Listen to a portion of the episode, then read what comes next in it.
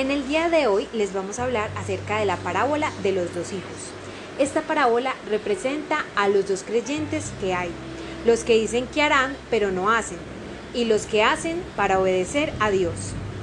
Esta sin duda es una parábola para reflexionar seriamente sobre lo importante que es decir y hacer, y lo peligroso que puede resultar para nuestra vida espiritual si solo decimos y no hacemos.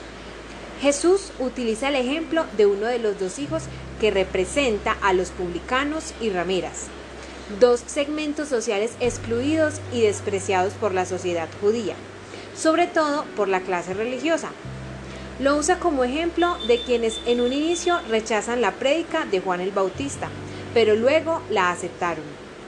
Y el otro hijo representa a todos aquellos que dijeron que harían, pero terminaron hablando nada más, porque al final de cuentas no hicieron lo que dijeron que iban a hacer, y creyeron y cayeron en una condenación. Mateo 121 nos dice, no todo el que me dice Señor, Señor entrará en el reino de los cielos, sino el que hace la voluntad de mi Padre que está en los cielos. Si nos dieran a escoger hoy en día el nombre de esta parábola, es posible que algunos hubiéramos escogido el nombre del dicho al hecho, hay mucho trecho. En esta historia, un padre le pide a sus dos hijos que vayan a trabajar a la viña. El primero responde de un modo muy poco cortés y un tanto violento. Dice, no quiero. En cambio, el otro, con palabras muy atentas y comedidas, dignas incluso de un caballero, le dice a su padre, sí voy, señor. Pero la realidad es que no va. En cambio, el hijo rebelde y retador se arrepiente y va a trabajar en los asuntos de su padre. Luego, Jesús pregunta a sus oyentes, ¿cuál de los dos hizo lo que quería el padre? Y aquí queremos que tú te preguntes por un segundo, ¿qué dirías tú frente a esa pregunta? porque la respuesta era obvia. El primero fue el que hizo la voluntad del Padre, porque sus obras lo demostraron. Y después de, del cuentito, el Señor dirige unas palabras muy duras a los sumos sacerdotes y jefes del pueblo que le oían. Les dijo, les aseguro que los republicanos y las prostitutas les llevan la delantera en el camino del reino de Dios. Un juicio duro, pero muy certero. ¿Por qué? Porque los pecadores y las prostitutas son como el primer hijo de la parábola a pesar de que sus palabras no eran las más bonitas y adecuadas, ellos hicieron la voluntad del Padre. Creyeron en Cristo y se convirtieron ante su predicación. Mientras que los fariseos y los dirigentes del pueblo judío, que se consideraban muy justos y observantes y se sentían muy seguros de sí mismos, esos son como el segundo hijo. Su apariencia externa es muy respetuosa y comedida, pero no obedecen a Dios. Y lo que Cristo quería era que hicieran la voluntad del Padre. Lo que Jesús quiere decirnos con esta parábola es que lo que verdaderamente importa para obedecer a Dios no son las palabras, sino las obras. O mejor, que las palabras y las promesas que hacemos a Dios y a los demás cuentan en medida en que éstas también van respaldadas por nuestras acciones y comportamientos. Las obras son las que mejor hablan de quienes somos, no los bonitos discursos. Las obras, no los bellos propósitos o los nobles sentimientos que creemos tener. El mismo Jesús dijo, no todo el que me dice Señor, Señor se salvará, sino el que hace la voluntad de mi Padre que está en el cielo. Palabras muy sencillas, pero muy claras y exigentes. Nuestra vida está llena de oportunidades para decir sí a Dios, pero también para rechazarlo. Somos libres y podemos escoger qué hacer, pero cuando elegimos decir sí, Dios espera que nos mantengamos fieles y firmes a Él y que seamos coherentes con nuestra decisión. Pues de nada vale decir sí con los labios si nuestra manera de actuar no confirma nuestras palabras. En este caso es más apropiado, después de haber dicho no, arrepentirse de decirlo y actuar como si hubiéramos dicho sí, tal como enseña Jesús en la parábola.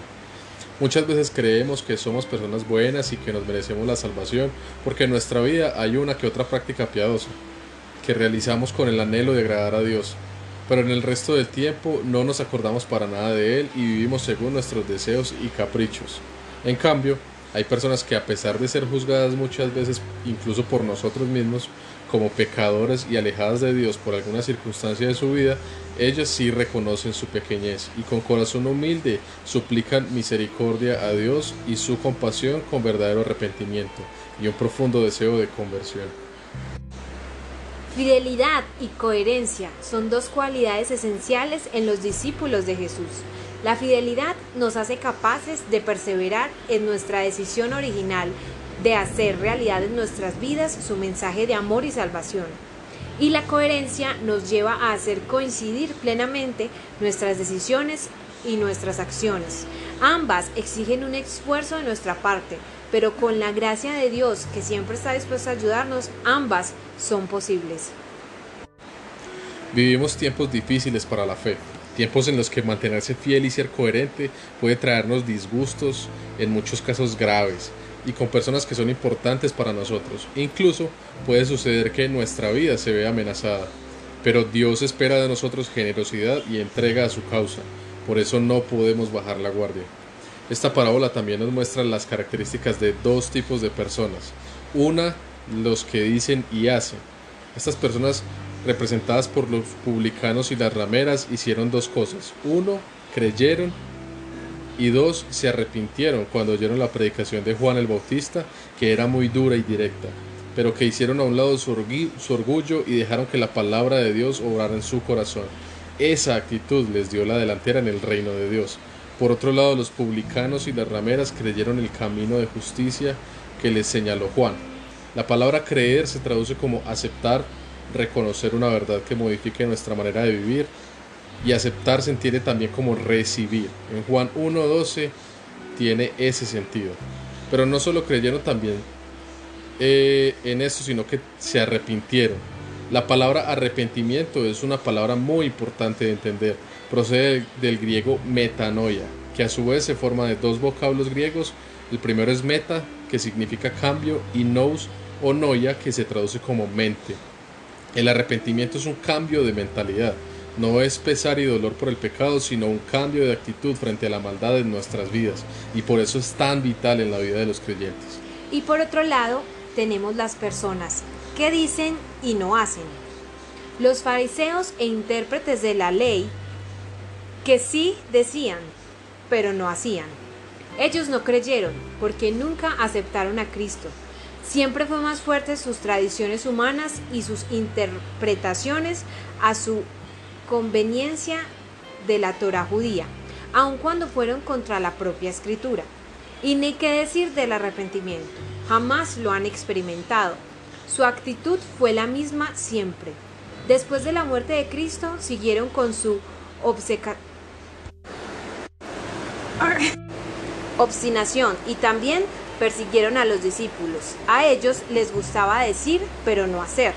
De hecho, Jesús les pidió a sus seguidores lo siguiente en Mateo 23, 3.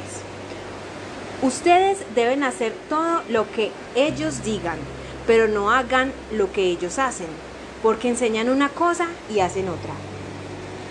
Dios, hoy oramos Dios para que tú seas eh, trayendo revelación a nuestras vidas Gracias Señor por hablar directo a nuestros corazones, Dios.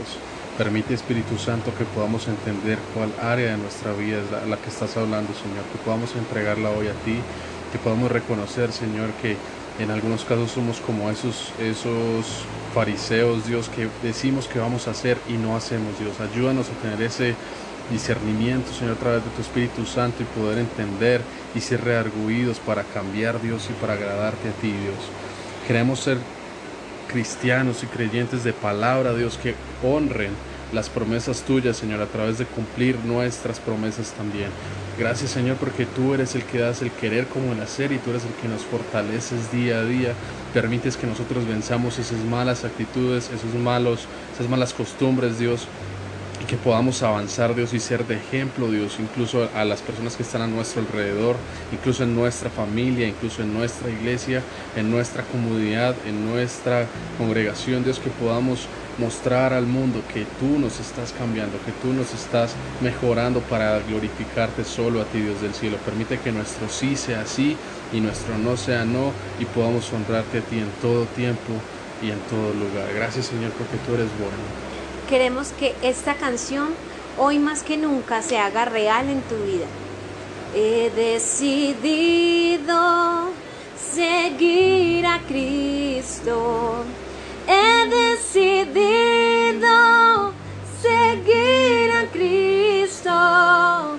He decidido seguir a Cristo. No vuelvo atrás no vuelvo atrás. Si otros vuelven, si otros vuelven, yo sigo a Cristo. Si otros vuelven, yo sigo a Cristo. Si otros vuelven, yo sigo a Cristo.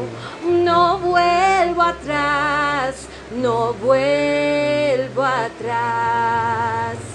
La cruz está ante mí y el mundo atrás quedó.